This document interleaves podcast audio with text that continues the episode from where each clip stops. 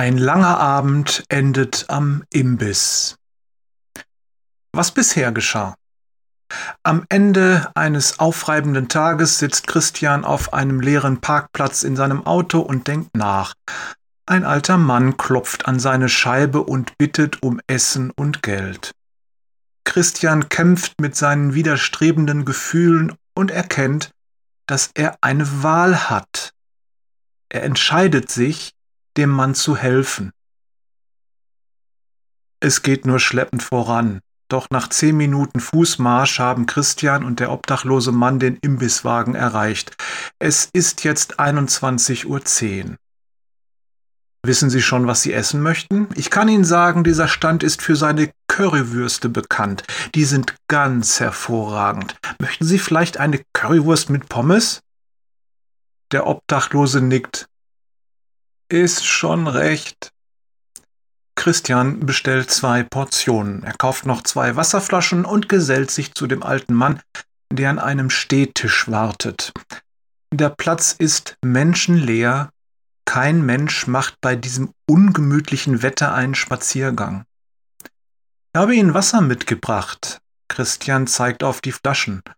Ist das okay? Ist schon recht. Während sie auf das Essen warten, versucht Christian ein Gespräch zu beginnen.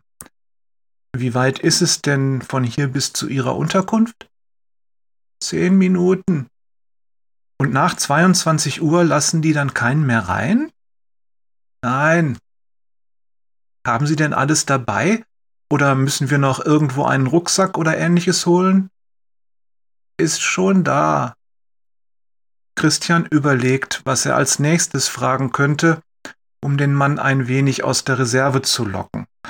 In dem Moment ertönt der Ruf des Imbisswagenverkäufers Currywurst ist fertig. Erleichtert über die kleine Atempause geht Christian die paar Schritte zum Wagen und holt die beiden Portionen. Schweigend beginnen die beiden Männer zu essen. Haben Sie schon mal versucht, aus dieser Situation herauszukommen? Der alte Mann schaut ihn mit leeren Augen an. Ich meine, haben Sie jemals darüber nachgedacht, etwas zu ändern, vielleicht Hilfe zu suchen? Für eine Sekunde schwankt der Gesichtsausdruck des Mannes auf dem schmalen Grat zwischen Weinen und Lachen. Dann vergeht dieser Augenblick und die Leere kehrt zurück. Das ist mein Leben. Es ist, wie es ist. Christian erschrickt, als er die Resignation in der Stimme des Mannes erkennt. Das ist furchtbar, denkt er, keine Hoffnung und keine Freude im Leben zu haben.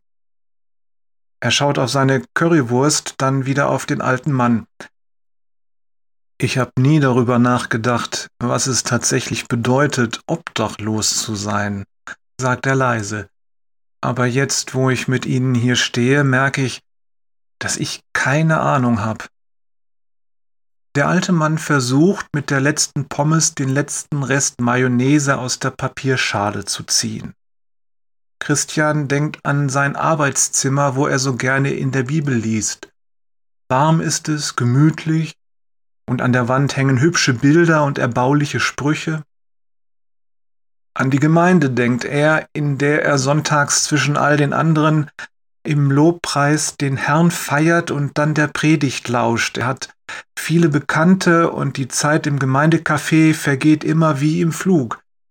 An sein geordnetes und versorgtes Leben denkt er, an die Arbeit, die ihm Spaß macht und an seine Frau, die er liebt, an die Kinder, an die Hunde, die Familie, dann sogar an seinen Vater, der nach einem langen Leben bald heimgehen wird. Ich habe alles, denkt er, und dieser Mann hat nichts. Beschämt schaut er nach unten.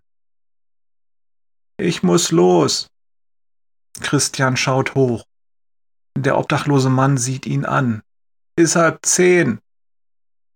Christian denkt an die kleine Taschenbibel mit dem Lukasevangelium, die er speziell für das Weitergeben immer in der Tasche hat. Das wäre jetzt völlig fehl am Platze. Soll ich ihn von Jesus erzählen? fragt er sich. in den Gottesdienst einladen, mit ihm beten? Der alte Mann sieht ihn immer noch an. Ich muss los. Was will er? denkt Christian. Dann holt er sein Portemonnaie aus der Tasche und gibt seinem Nächsten den 20-Euro-Schein, den er gerade erst als Wechselgeld zurückbekommen hatte. Der Imbiss akzeptiert leider keine Kartenzahlung. Von Jesus reden ist gut, sagt diese Stimme. In seiner Nachfolge leben ist besser. Christian nickt. Wann? Das war ein langer Tag. Ich fahr Sie hin. Liebe Grüße von Jörg. Wir haben die Wahl Peters und Thorsten. Wir haben auch die Wahl für die, die keine Wahl haben. Wader. PS. Über die Weihnachtszeit pausiert das Jesus-Journal. Die nächste Ausgabe gibt es am Dienstag, den 2.1.2024 per Newsletter. In der ersten Januarwoche wird der Podcast pausieren, weil Thorsten dann in Urlaub ist. Jörg und Thorsten und ihre Lieben wünschen euch ein besinnliches Weihnachtsfest und einen guten Rutsch ins neue Jahr. Vor allen Dingen aber wünschen wir dir Gottes reichen Segen.